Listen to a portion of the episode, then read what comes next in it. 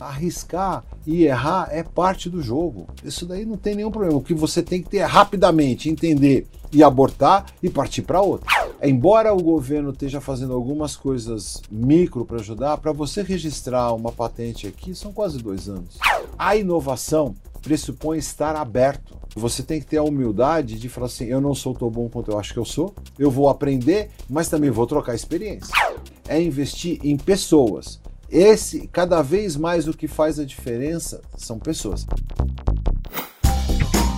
Começa agora o podcast do Conexão CEO, apresentado por Carlos Sambrano. O programa de entrevistas que traz as principais lideranças empresariais do Brasil para falar sobre negócios e nova economia. Um oferecimento Banco Original. A internet das coisas vai mudar completamente o modo como a gente interage com aparelhos, com carros e até com a sua geladeira. Pode acreditar. E a Whirlpool, que é dona da Brastemp e da Consul, é que está liderando essa inovação nesse segmento.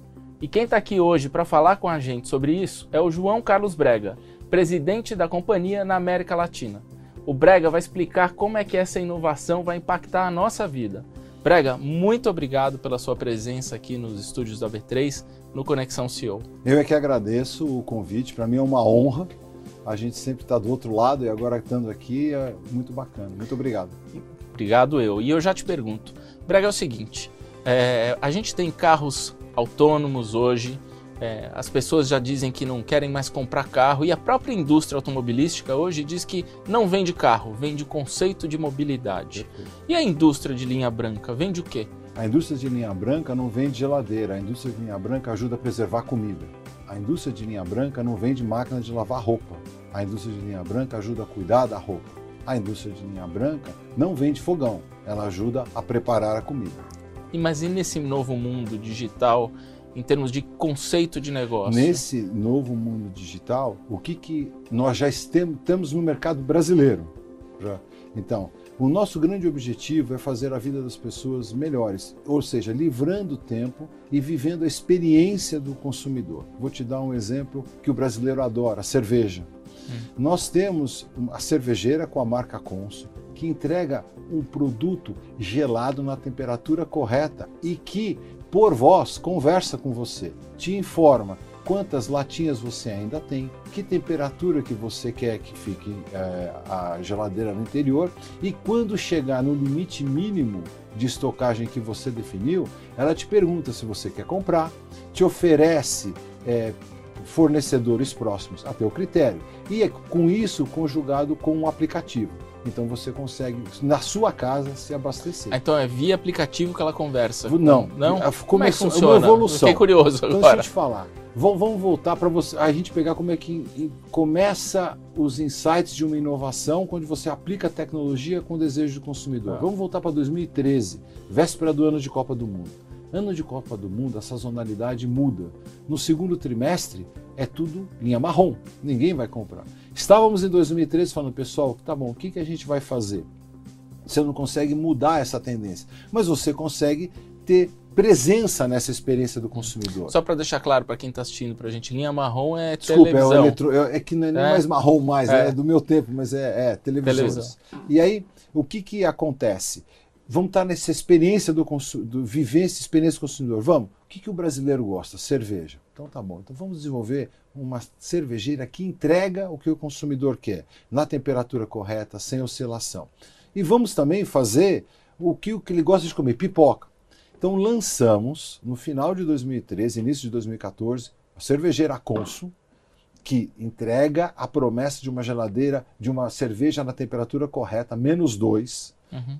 perfeito. E forno micro-ondas. Riscos da inovação. A cervejeira é best-seller até hoje. A pipoca no forno micro-ondas não deu certo. Não tem problema.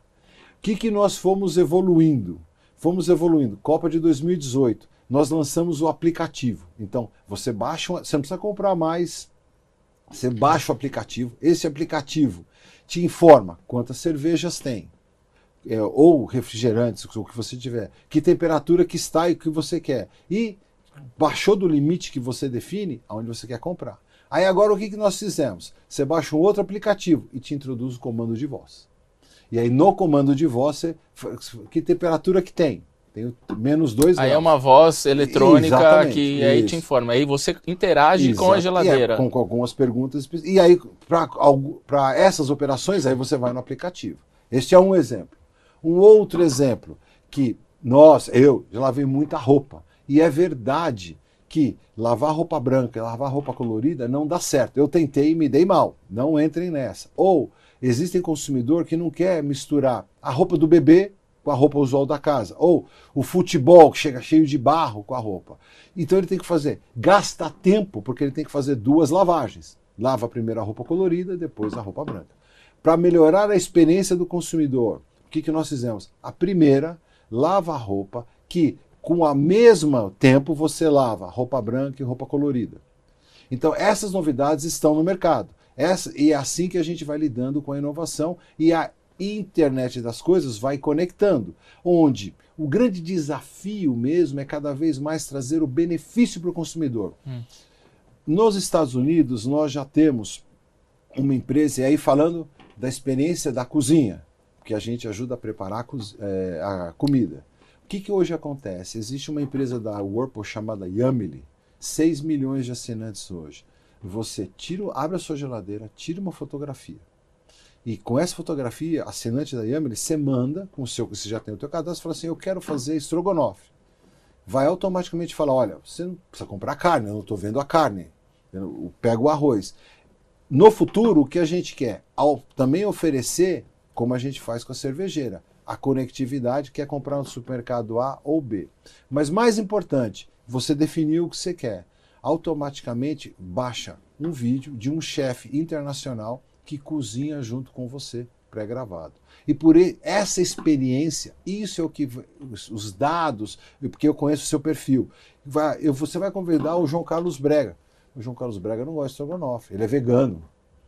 Aí, ah, então vegano, que, que, qual é a opção que eu tenho para um bom vegano? Ah, tem isso, isso, isso, que este prato chefe tal te ajuda, esse prato chefe tal te ajuda. Essa experiência é que vai fazer. Se você quiser comparar a, nosso, a, a Brastemp, que preserva a comida, com isopor com gelo, se você tem esse conceito, então vai com isopor com gelo. Agora, eu queria te fazer uma pergunta. Essa questão dos dados, ela é muito importante, porque você vai, você pode entrar em outras indústrias também, porque você vai ter é, com a internet das coisas, e aí a gente está falando aí de uns 5 anos com a telefonia 5G, que vai Sim. permitir o florescimento da, da internet das coisas, você vai ter dados é, do que, que a pessoa compra, como Sim. ela consome, que horas que a pessoa consome. É, acredito que teus aparelhos vão ter tudo isso. E você vai poder plugar isso com as indústrias também, não? A indústria alimentícia, de varejo. Como é que vocês estão prevendo isso? isso? A gente, primeiro é o seguinte, gente, é verdade, os dados e os hábitos do consumidor é muito importante para que você possa oferecer uma melhor experiência.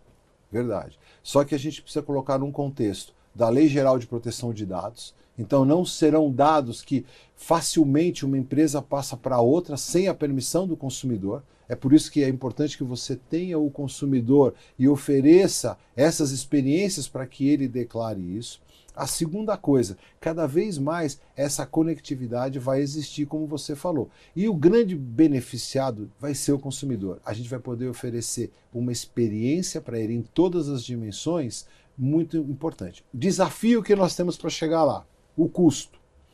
Hoje, para você manter a conectividade num aparelho, você paga aproximadamente tem um custo de 3 dólares por ano. Nossos aparelhos têm uma vida útil de mais de 15 anos. Então, são 50 dólares ao longo dessa vida, que é um custo que não existia mais. Então, você precisa identificar o benefício. E daí que é a definição de inovação.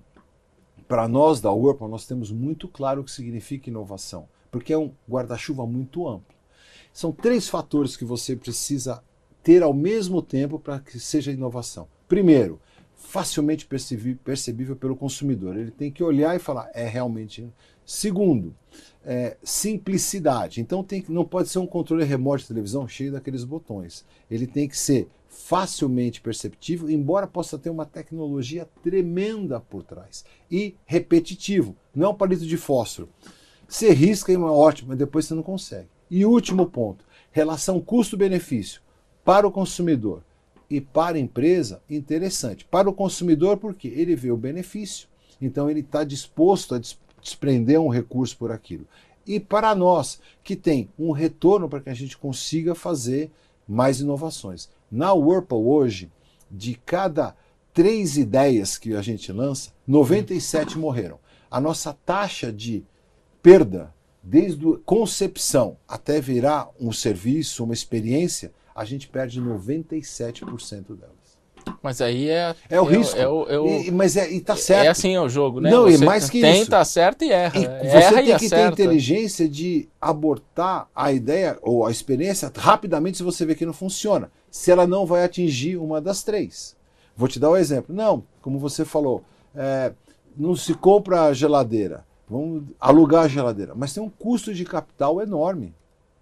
Então a ideia conceitualmente é, mas o custo-benefício ainda não, não. Dificilmente a gente Exato. vai ver um serviço como Eu de acho compartilhamento assim, nessa, nesse. Por isso é que nós setor. não vendemos geladeira, a gente ajuda a preservar a comida. O conceito de preservar a comida, talvez no futuro você não precise da geladeira. Esse, essa, essa é a mudança que faz com que a gente pense em preservar comida e não fabricar. Existe um clássico na administração que é a miopia em marketing, que é o, a empresa que fazia carruagens, que ele era a empresa dominava o mercado de carruagens. Só que veio o automóvel e ela se perdeu. Por Uhum. quê? Porque ela não entendeu que ela estava na locomoção, ela fazia então ela se perde. Então, nós, a tecnologia força você a estar tá entendendo que o objetivo é preservar a comida, é cuidar da roupa, é Uhum. facilitar, não é o hardware em si. Sim. É, a gente tem casos recentes, a Kodak, por exemplo, é enfim, que é o caso mais recente Isso que mesmo. inventou a câmera digital, mas ficou segurando a, É, a inovação para não matar o filme, né? é isso aí. Agora, você consegue enxergar é, a geladeira já enviando informações, por exemplo, para um supermercado? Você falou Hoje desse aplicativo. Você falou desse aplicativo. Sim. É, você tirar uma foto e já conectar num supermercado e já trazer a compra para sua casa? Sem dúvida nenhuma. Essa tecnologia hoje já está dispo- disponível. Mas não não está funcionando no Brasil não, isso. não, não, não tem no mundo ainda. É. Quer dizer, desse de Você tem conectado. testes, né? Isso, mas por quê? Porque tem o desafio do custo. Hum. Se, se for uma experiência, se for um- um- uma experiência que tem um custo fora do qualquer absurdo, então não, não dá. Por exemplo, vamos para a Lua? Está disponível. Tá bom, só que qual é o ticket para você ir para a Lua? Sei lá, 2, 3, 4 milhões de dólares. Você não acha que com a escala isso é per- Eu não é tenho possível? dúvida que esse é o conceito. Que Toda, toda tecnologia nova, inovação, essa é a história. Quer dizer, ela começa cara. Primeiro, você vai, eh, tem, vai desenvolvendo para que ela fique mais barata. À medida que você vai ficando mais barata, você vai colocando, ela vai ganhando escala, entra num- nesse círculo virtuoso. Aí ela passa a ser quase que uma commodity que vem uma outra inovação e carrega. Esse é o ciclo. E é assim que vai Que acontecer. com TV era o mesmo. Eu Lembra? A, o TV de plasma, que era de plasma É. na época, custava 50 LCD. mil. Era 50 mil reais, depois É veio a. LCD. É isso mesmo. Era um absurdo. O preço hoje é mais barato. E essa é a tendência. Então, isso vai existir. Eu só te, te respondo hoje, mas que não tenha dúvida, no futuro. E eu não diria cinco anos, não. Três anos a gente vai ter muita experiência disso já disponível. Você disse, Brega, que de cada 100 ideias, só três vingam. É né? verdade. E aí eu queria te fazer essa pergunta. Isso é que isso acontece como um todo no mundo inteiro ou é, ou é mais no Brasil? Não, no mundo No inteiro. mundo inteiro? Vamos, vamos lá. É, o líder tenta o novo. O novo é desconhecido. Então, você está expo- exposto a muita coisa. Por mais que você faça os modelos para tentar prever, você tá- está exposto a muita coisa. Então, faz parte. Faz parte. O que é importante? O importante é que o resultado líquido passado de um período seja positivo.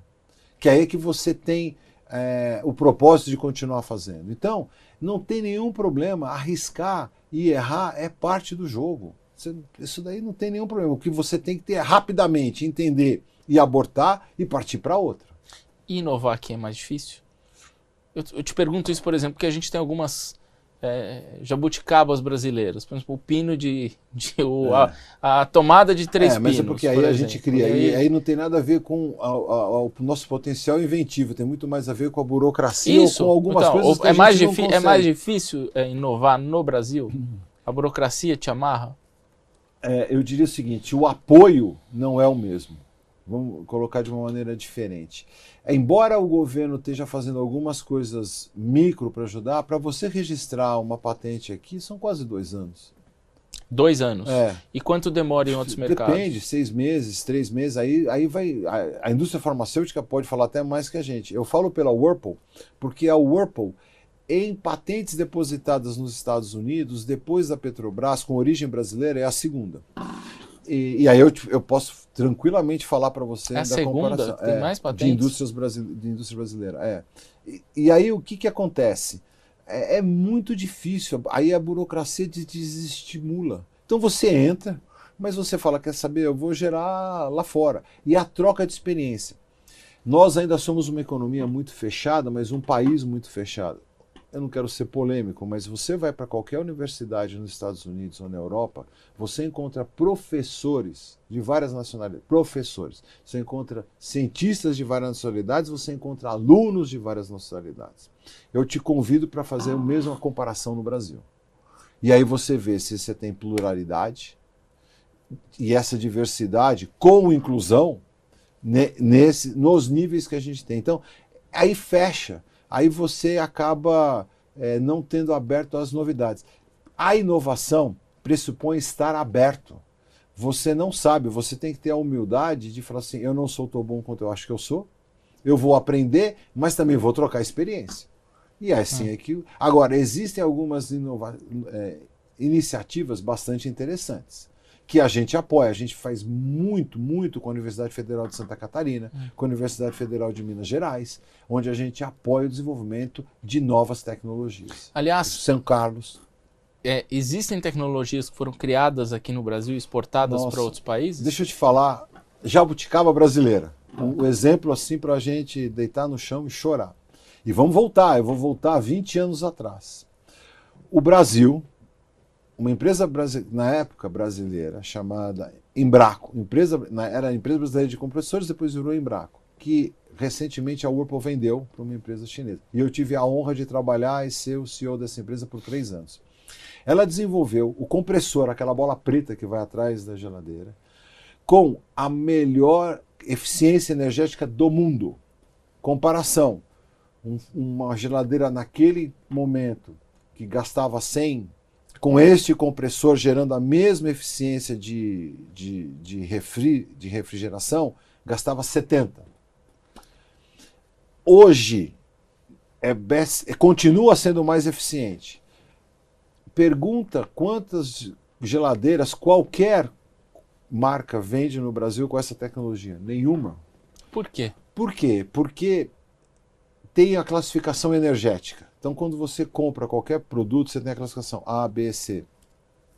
O que é A no Brasil, você não é permitido vender na Europa pelo consumo de energia. E é pior porque é regulado, isso é regulado no residencial, no comercial não é. Se nós aplicássemos este, este compressor no parque de refrigeradores comerciais, essas geladeiras que você vê na, na padaria, no supermercado, nós economizaríamos uma usina de Itaipu por ano. Nós já levamos várias vezes em vários é ministros, vários isso para o governo. Essa discussão começa e depois se perde. Começa e depois se perde. Então, essa tecnologia é brasileira. É campeã na China, essa empresa, Embraco, tem uma unidade, tem unidade de produção no México, na China. Ou seja, é usada no mundo inteiro, só não é usada no Brasil. É vendida no mundo inteiro, é. não é só no Brasil. E foi gerada aqui, em parceria com a Universidade de Santa Catarina, Federal de Santa Catarina. Que coisa maluca. E faz o quê? 20 anos.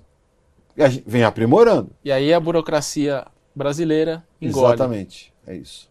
É, aí esse é um dos problemas de inovar no Brasil, né? Esse é, um, esse é um dos problemas, exatamente. Esse é aquelas, mas a gente está caminhando. Eu, eu, procuro olhar para frente. É. Então a gente está caminhando, a gente tem esse avanço. As patentes já foram três, quatro anos, está encurtando. Infelizmente não na velocidade que a gente gostaria, mas cabe a nós sentarmos e, nesse fórum, com, com essa tua audiência, mobilizarmos e cada vez mais, nas oportunidades que a gente tem, colocar esse assunto. Vocês têm laboratórios né, de inovação aqui no país? Temos, né? temos, temos, temos, São quantos laboratórios de inovação? As, nós temos, as nossas unidades é, são Joinville e Rio Claro. Então, ali é onde a gente concentra o que a gente chama de centro de tecnologia. E ali são desenvolvidas essas tecnologias que são exportadas também. Sim, sim. E aí é uma empresa global. Então você, hum. é, a, a gente tem alguns centros de expertise aqui no Brasil, onde esse centro é responsável por desenvolver globalmente, mas ao mesmo tempo a gente também coleta ou recebe de outros centros de tecnologia para aplicar no Brasil. Na região latino-americana existem região... outros centros? Existe no aqui? México ah. é, também. Existe também no México. Também no México. Tá. E essa área de startups, vocês olham, analisam? Nossa, bastante. Vocês compram? Também parcerias. É, como é que vocês estão trabalhando voltar, nisso? Deixa eu voltar aí, a gente tem uma honra muito grande. É... Inclusive, nós somos sócios da Ambev no Brasil e um exemplo de inovação. A Brastemp, hoje, é... você, para filtro de água, a gente, você, como consumidor, pode assinar o, o serviço de água pura. Então, você assina e paga mensalmente. Nós instalamos um filtro na sua casa e cuidamos para que a filtragem esteja correta. De maneira proativa, vamos lá e trocamos o filtro dessa, desse, de, desse aparelho. Se você quiser comprar, aí é a marca Consul que você pode comprar, mas a gente presta o mesmo serviço, oferece. Nessa da assinatura, esse serviço está embutido. Bom, isso começamos em 2002. Nós temos o programa de trainee. E nesse programa de trainee, que tem real job, trabalho real mesmo, uma trainee recebeu a seguinte missão: vá e identifique para nós o que vai ser o futuro do negócio de água. Ela foi e falou para nós: olha, na Alemanha tem uma feira tal que vai todo. Tá bom, a gente patrocinou, ela foi. E ela conheceu lá um cientista israelense que tinha uma máquina enorme com uma cápsula com Pepsi que ele enfiava a cápsula e saía a Pepsi que o futuro, todo mundo já sabia que hoje o, os, os, refrigerantes, ou seja, como a gente vê engarrafados, vão caminhar para cápsula, como está sendo o café, café, todo mundo já sabia. O problema era colocar o ovo em pé. Nós firmamos uma parceria com esse cientista e resultado. Em 2014 ou 2015, nós lançamos a primeira máquina que a gente chama All-In. Você tem água fria e filtrada ou água quente. Você tem água sem gás ou água com gás. E mais que isso, você pega uma cápsula. E eu convido a vocês, entrem no site www.biblend.com.br. Escolha lá dentro dos 34 sabores: café, Pepsi, Guaraná Antártica, suco de laranja, energético. Você assina, ou pode comprar a cápsula, ou assina e a gente te manda 10, 20 ou 30 todo mês, você escolhe os sabores a cada mês e você coloca essa cápsula na máquina e você fala o seguinte: eu quero chá. Escolhe o chá que você quer, a cápsula vai preparar. E imediatamente após, eu quero café. Você vai botar outra cápsula. Eu quero suco de laranja.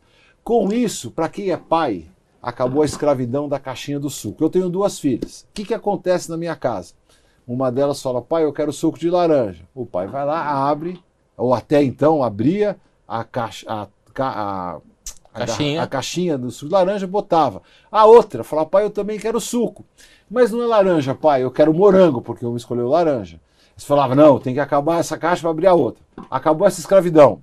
Quer o suco de laranja? Pega a tua cápsula e vai. A outra quer morango? Pega e vai. E é um serviço de assinatura isso? Você pode comprar a cápsula ah. e agora a gente está introduzindo a assinatura. Mas onde eu quero ah, tá chegar... Ah, começando agora Sim. a assinatura? Ah, mas aonde eu quero chegar? Nós não estávamos na indústria de bebidas. Não estávamos.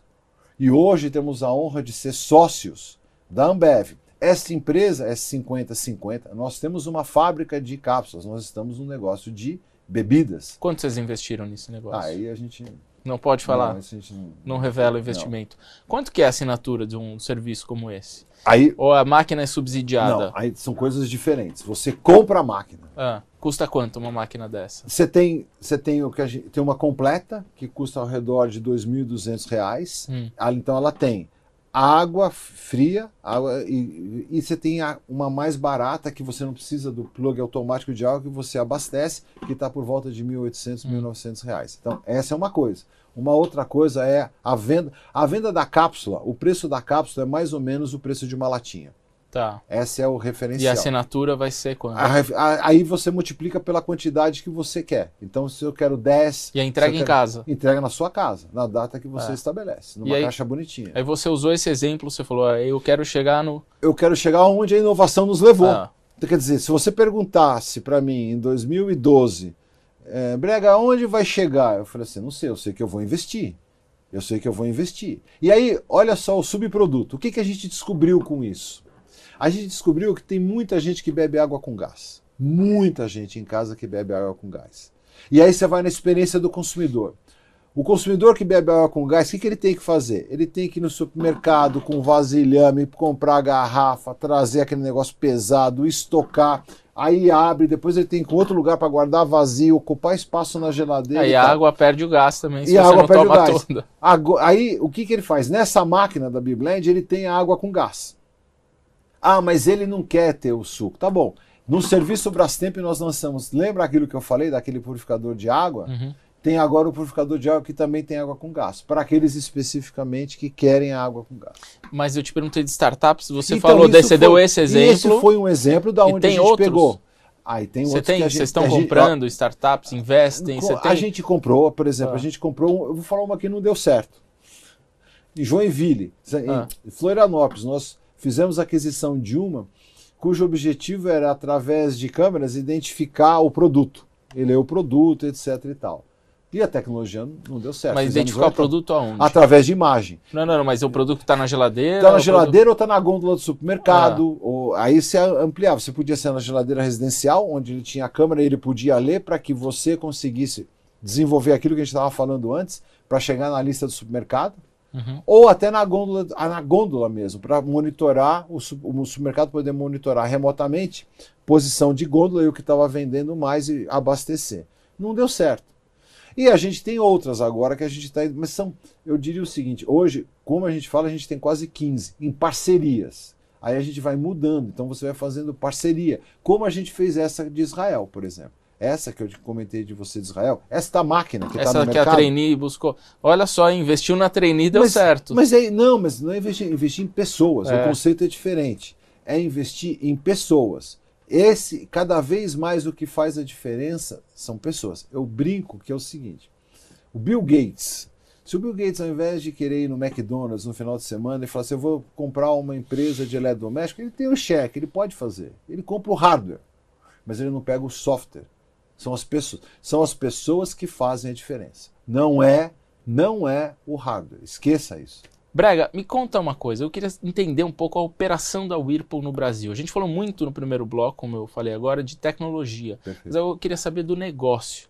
É assim, vocês têm 11 mil funcionários, eu sei que é uma, é uma empresa enorme. É, conta um pouco a complexidade dessa operação no país. É uma, é uma empresa fascinante, é uma empresa que nós temos muito orgulho de trabalhar. Ah, nós temos três unidades Fabris, então nós temos em Manaus, nós temos em Rio Claro e nós temos em Joinville. Em Manaus nós produzimos ar-condicionado, micro-ondas e as nossas máquinas B-Blend, que são as hum. máquinas das cápsulas. Em Joinville nós produzimos a nossa linha de refrigeração. Então tem as geladeiras, tem os freezers. E em Rio Claro nós fazemos cocção, e nós fazemos a linha de lavar roupas, incluindo secadores. E são quantas marcas hoje? Nós temos a marca Brastemp, Consul e KitchenAid.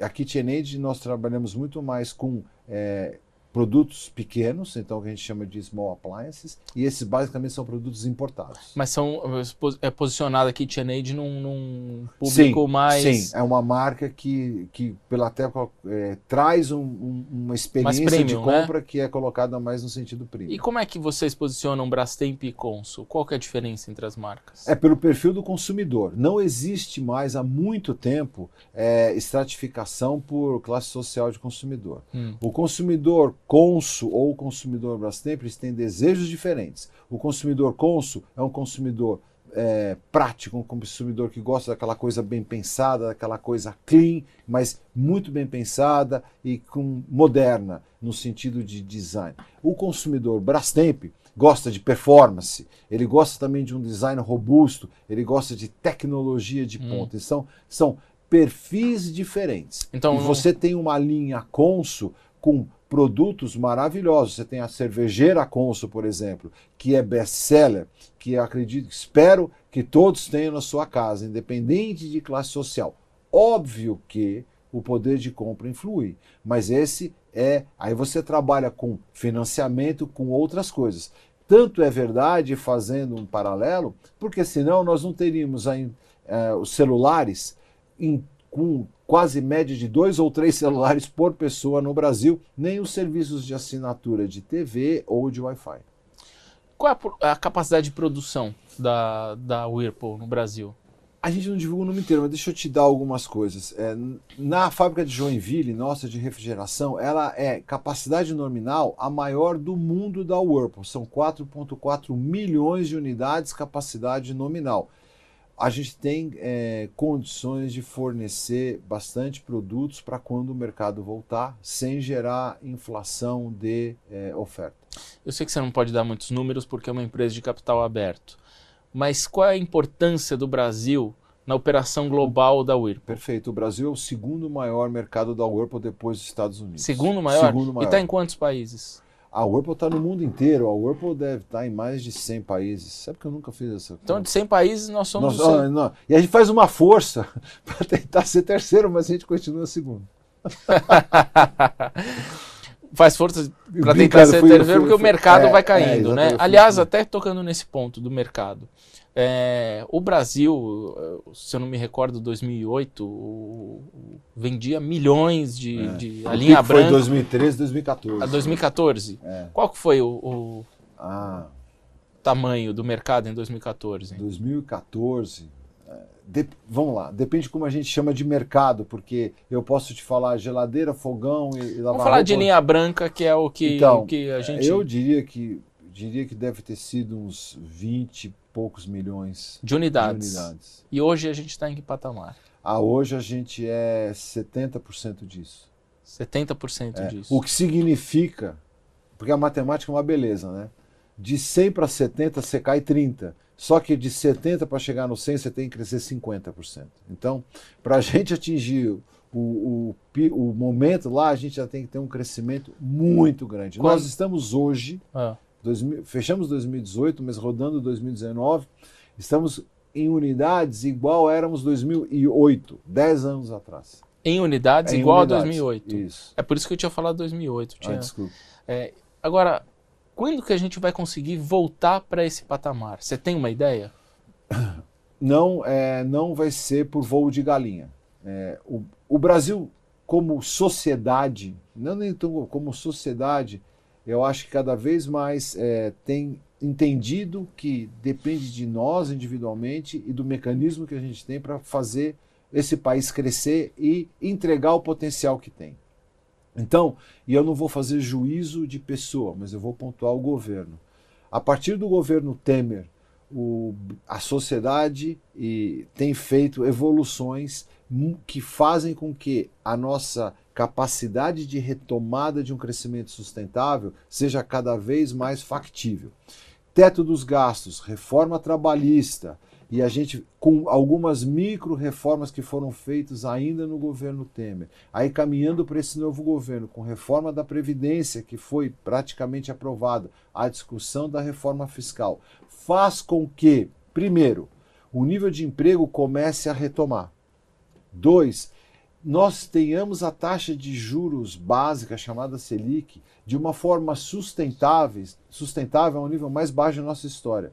Aonde eu estou querendo chegar com isso? Cada vez mais a gente começa a ver crescimento de investimento, ainda modesto, porque falta a gente chegar num outro ponto que é muito importante: ambiente de negócios e estabilidade jurídica.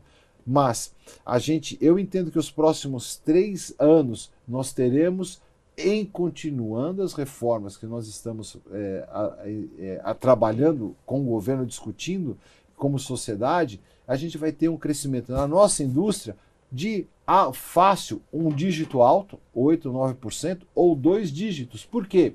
A população continua crescendo. No nosso caso, existem dois tipos de, é, de geradores de demanda. O primeiro é reposição. Hum. Como são produtos essenciais, os básicos, quebrou uma geladeira, você precisa comprar. Essa demanda continua. Independente da crise, ela continuou. O que não existe, ou diminuiu muito, foi a planejada. Vou casar, vou reformar. Essa você segura, porque você está desempregado, porque você está com receio ou porque você não tem financiamento. A população continua crescendo. À medida que a confiança volta e a economia é movida por confiança, para o bem ou para o mal, e à medida que essa confiança é positiva, você começa a buscar crédito, e aí você vai crescer. Não tenho dúvida que o crescimento da população continuou. Nós vamos ter aí, nos próximos três ou quatro, quatro anos, na nossa indústria, um crescimento sustentável. Você acha que volta aquele patamar de 2008? Ah, de é, 2013, 2014? Provavelmente sim. É. Num horizonte de 4, 5 anos, sim.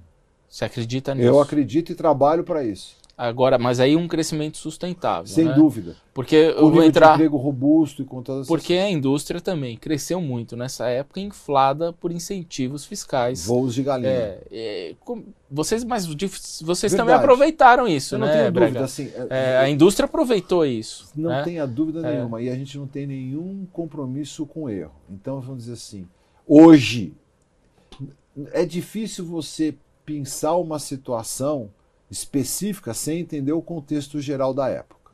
Então, hoje, ou há muito, nós da Whirlpool e a própria Eletros, que no, representa o nosso segmento, nós não defendemos uma política única e exclusiva para o nosso setor. Não existe isso. O que a gente defende, o que a gente atua, propõe, discute, senta junto é com medidas para que toda a economia, para que todo o país cresça, porque aí a gente consegue o, vo, o crescimento sustentado, que é o que a gente busca. Você acha que aquilo foi um anabolizante? Aquilo foi uma medida, e, foi, foi, foi, e, que a gente ainda leva esse carimbo, faz parte, por, e um benefício que gerou muito emprego na época, que foram 700 milhões de reais. Mas e depois? Mas depois se esvaziou, porque ele não, é, não foi sustentável. Então, não, não tem compromisso com erro, não, não vamos repetir. A gente estava falando do governo, das reformas estruturais. É, você acredita que essas reformas serão feitas de fato? Por exemplo, a reforma da Previdência já está praticamente Sim. feita mas a tributária que hoje Ela é, um, tem que ser é, feita. Um, é uma grande discussão, até caiu recentemente o, o secretário da Receita Meu Federal, Marcos Sintra. Vargas. É, é, como é que você acha que o governo vai levar? Porque é um tema impopular também. Sim, mas assim, só, deixa eu voltar. É a sociedade que tem que levar, não é o governo, somos nós. Eu não acredito em bala de prata e não acredito em super-homem. Então, nós como sociedade. E não existe bala de prata. Existem, no mínimo, quatro grandes coisas que precisam acontecer. A primeira coisa, a gente precisa diminuir o tamanho do Estado. Não dá para você ter um Estado que participa de 40% da economia. Não dá, com uma carga fiscal de 35 ou 37, mais um déficit é, que tem. Então não dá para ter. A gente precisa diminuir o, o, Estado. E com as privatizações e com o trabalho que está sendo feito pelo ministro de Infraestrutura, a gente está caminhando. E pelo meu amigo Matar, a gente está caminhando muito nas privatizações e na, na infraestrutura. Então, diminuir esse tamanho de Estado é muito importante. O segundo ponto são as reformas. Então, veio o teto dos gastos, a reforma trabalhista, a gente passou com a reforma é, previdenciária, vai vir a reforma fiscal e nós, como sociedade, é que vamos fazer. Nós, é que somos sociedade, vamos discutir, vamos propor e vamos, com os nossos representantes, aprovar. Então, eu não tenho dúvida disso e outras reformas ainda virão. Uma, a outra é, ponto é o que eu coloquei, é a segurança jurídica. Você não consegue atrair um investidor. Nós, esquece estrangeiro, nós, eu, você, você que está assistindo. Você vai colocar o seu dinheiro num projeto cujo retorno é 15 ou 20 anos. Mas é um bom retorno, você entende que é correto. Mas você tem a dúvida se amanhã vai mudar a lei, você não entra. Se nós não tivermos esse ambiente de negócio sano com uma, uma segurança jurídica correta, a gente não vai evoluir. Então, e o outro é a parceria público-privada nos investimentos. O governo tem que se focar segurança, educação. É para isso que, que foi. O governo não tem que. E saúde, ele não tem que voar, ele não tem que ser dono de empresas de, de correio, ele não tem que ser dono de, de empresas de petróleo. Já que tem, tá certo, vamos caminhar com inteligência e sem pressa para o objetivo. Mas não pode ser estatizar. O governo não pode. Ao contrário, ele tem que ter as agências reguladoras para disciplinar o mercado. Mas a iniciativa privada é que faz. Mas o governo já está caminhando para essas é privatizações. Que, Você é até mencionou Correios, já está no pacote aí é de por isso que eu acredito. Então, e, e por isso que eu acredito que a gente vai crescer. Agora, ao mesmo tempo, esse governo que tem que focar é, nas, nas questões é, é principais, básicas, como você disse, saúde, educação, é, ser menos ter menos, menos é, é, presença do Estado em outras áreas, como essas áreas que você falou, Correios, enfim. É um governo que também cria muita polêmica, gera muito ruído é, desnecessário. Você não acha que isso atrapalha também as reformas? Ah, eu acho o seguinte: é, a gente não, não controla, mas também eu não tenho dúvida que não agrega. Uh, mas eu acho também que talvez seja over. Uh, eu prefiro, como eu te falei, eu, pouco eu vejo que a gente conversa sobre a qualidade do ministro da infraestrutura que a gente tem e os projetos que ele está fazendo. Pouco a gente fala da qualidade da ministra da Agricultura, excelente, e do trabalho que ela está fazendo. Essas coisas a gente, a gente acaba às vezes tendo a tendência de ficar um pouco no micro e a gente perder, perder um, o foco dessas grandes discussões mas, que isso aqui mostra. Mas essa né? é uma questão que o próprio presidente, que, que não, não, é, não, é, não evidencia é verdade, a qualidade da é equipe verdade, dele. Mas aí não me cabe eu julgar, né? Sim. Então é, é verdade, é, verdade. Me diz uma coisa, Brega. Vocês, as vendas hoje estão em que patamar? As vendas, é, percentualmente falando, eu sei que você não pode me falar de números, é, de, do ano passado. Elas estão com crescimento. Pra, do ano passado para esse ano. Em unidades, elas estão com crescimento ao redor de 8%. A indústria, a indústria, não o Urpa, a indústria, está hum. num crescimento de, de, unidades ao redor de 8% versus o mesmo período do ano passado. Então, de janeiro a agosto contra janeiro a agosto. Então já já está crescendo é, o problema é a acima base, do né? PIB. Do, é, é 2000, eu costumo dizer o seguinte, antes é, nós continuamos líderes de mercado, aliás, crescendo a nossa participação de mercado qualitativa. É. Mas o que eu costumo dizer é o seguinte: antes você sentava para jantar e você saía é, saciado porque você comia um terço da pizza. Hoje você come a pizza inteira e você sai com fome. Sabe por quê? Porque antes você comia a pizza tamanho família, hoje você come a pizza brotinho. Então, um mercado de 2008 que cresce muito pouco, tá bom, tá na, o lado positivo, tá indo na direção correta. O lado positivo, e isso eu tenho certeza, nós teremos um último trimestre, outubro a dezembro, com crescimento indústria em unidades superior a dois dígitos versus o mesmo período do ano passado. O que, que te leva a crer isso? Por quê? Porque tem todas essas reformas, esse ambiente que a gente estava falando, mais liberação do fundo de garantia de 500 reais, mais antecipação do 13 terceiro e a a, vamos dizer assim, a continuidade das notícias positivas. Eu acredito que a gente vai ter uma outra notícia boa de emprego, a gente vai ter uma outra notícia boa de inflação, a gente pode ter uma outra notícia boa, como o Bacen sinalizou, de continuidade da redução de juros. A gente tem muita coisa para continuar Você acha trabalhando. que a indústria, no, no geral, de linha branca, termina o ano com quantas unidades vendidas?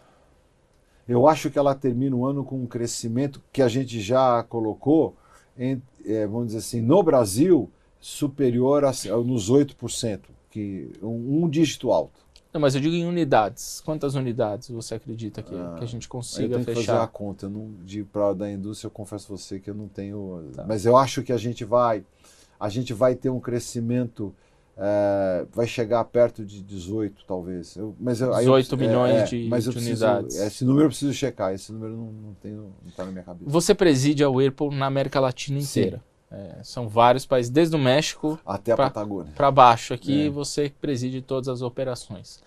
Quais são as principais diferenças do Brasil em relação aos outros países?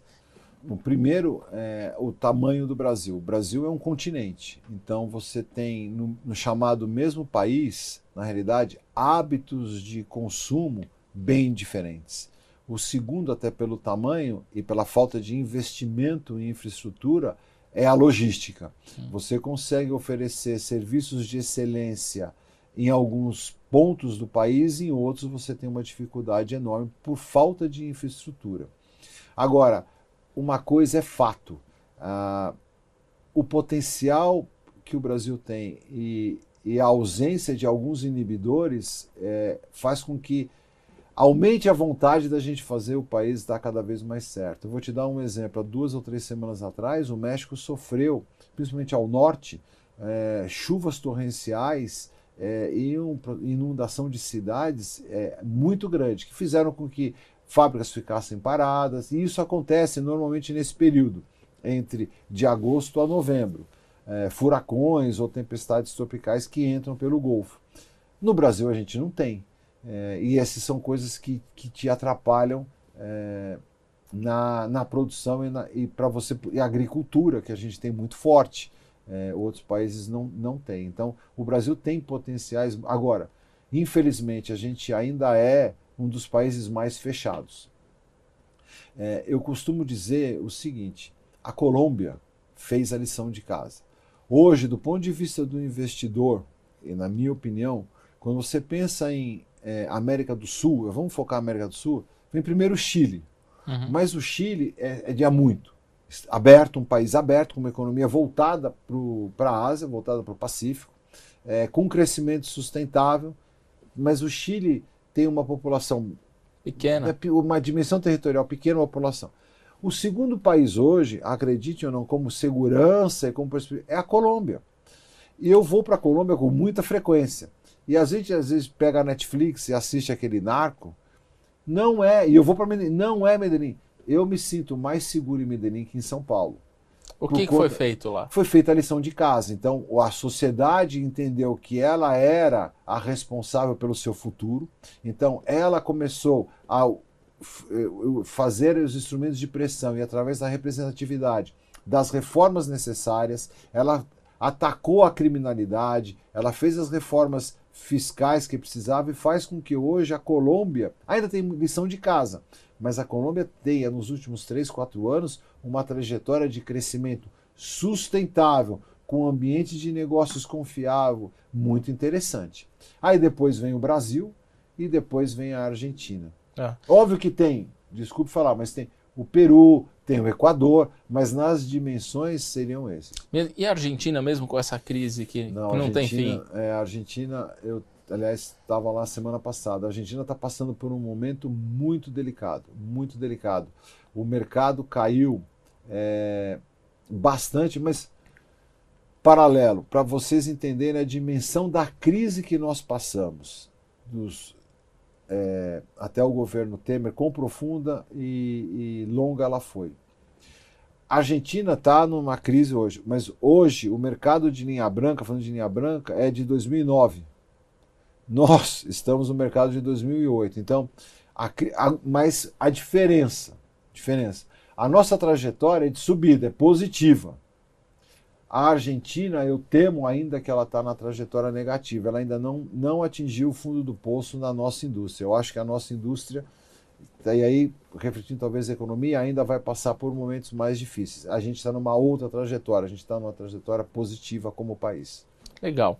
Prega, a gente está caminhando para o fim do programa e eu sempre faço um bate-bola aqui com os entrevistados, hum. umas perguntas mais pessoais, para a gente entender um pouquinho quem é o executivo que comanda é, uma empresa gigante. Tá bom.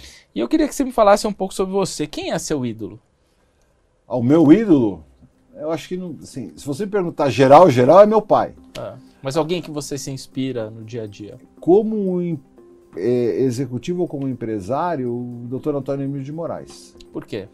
Porque simplicidade, é, uma pessoa que do que eu conheci, do que eu li, um, realizou tanto e era uma pessoa simples, objetiva, é, é, pragmática e com meritocracia e que pensava no todo, não era uma pessoa individualista. Qual característica você mais admira em uma pessoa? A honestidade, não tenha dúvida nenhuma. E qual característica você mais detesta? Aí eu vou para outra, falsidade. O que toca na tua caixa de som? Olha, eu sou bem eclético. As minhas filhas brincam comigo que, e a minha família inteira que eu tenho só 40 e poucas músicas, mas toca Dana Summer, toca Vinícius de Moraes, é, toca bastante música da minha juventude dos anos 80, mas algumas modernas também. Qual é o seu hobby? Meu hobby, o que eu gosto, eu gosto. Eu sou um motoqueiro frustrado. É, quando eu tinha 14 anos, eu perdi um grande amigo, amigo meu, mas assim, muito, num acidente que nem existe mais, mobilete. E fiquei com esse trauma. É, então eu sou um, uma pessoa que gosta de moto aquática, então é jet ski. Jet ski. É. Que aí não tem, é menos, menos arriscado. Eu não sei, porque aí os pessoal me fala que cena tão rápido que se você cair é a mesma coisa, mas pelo menos. Cai na água. É mais gostoso. Poder é? Depende da conexão que você toma. Do sentido mais comum é horrível. É, o, o, o que é legal é a capacidade de formar é, e discutir, passar conhecimento nesse, no sentido mais correto do, do, do, que eu entendo de poder, porque de um outro lado é horrível. Aí, é, dependendo, pode ser tirania. O que te faz levantar da, da cama todas as manhãs? Ah, vontade de contribuir, de deixar um legado melhor do que aquele que eu peguei. Então, eu recebi o legado de pessoas, é em todas as dimensões, seja dos meus pais, seja dos profissionais que me antecederam, seja da sociedade. E o que me move é querer deixar para os que vêm depois melhor do que eu peguei. E você está conseguindo? Isso só é, vão, vão julgar depois, mas é, esse é o meu objetivo. Comandar uma empresa no Brasil é? É um exercício de resiliência, mas que dá prazer se você tem um objetivo que te move. Não é dinheiro, não, é, é objetivo que te move, é um propósito. E no meu caso, é o que eu falei, é deixar um legado melhor. Eu quero, no sentido profissional, o que eu quero deixar pessoas formadas em todos os níveis melhores que continuem fazendo a empresa que eu gosto, que eu tenho orgulho de pertencer, maior e melhor. Liderar é? Liderar é a capacidade de aglutinar a discussão correta e mover, influenciar de maneira positiva. E para terminar, que conselho você daria para quem está começando na carreira? Não confunda ser com estar. Então você é a pessoa física e ao longo da sua carreira você estará em posições que podem te dar alguma representatividade ou não, mas não confunda o ser com o estar, porque o estar é momentâneo, o ser é permanente. Obrigado, Brega. Obrigado a você. E a você que nos acompanhou até aqui, muito obrigado. Você pode assistir esse programa no YouTube, no canal Neofeed Brasil e também escutar em todas as plataformas de streaming, Spotify, na Apple, no Deezer e também no SoundCloud. Muito obrigado e até a próxima. Esse foi o Conexão CEO, com a apresentação de Carlos Sambrana. Assine o nosso podcast, se inscreva no nosso canal no YouTube, Neofeed Brasil, e na nossa newsletter no site www.neofeed.com.br para receber notícias em seu e-mail. O Conexão CEO tem um oferecimento de Banco Original.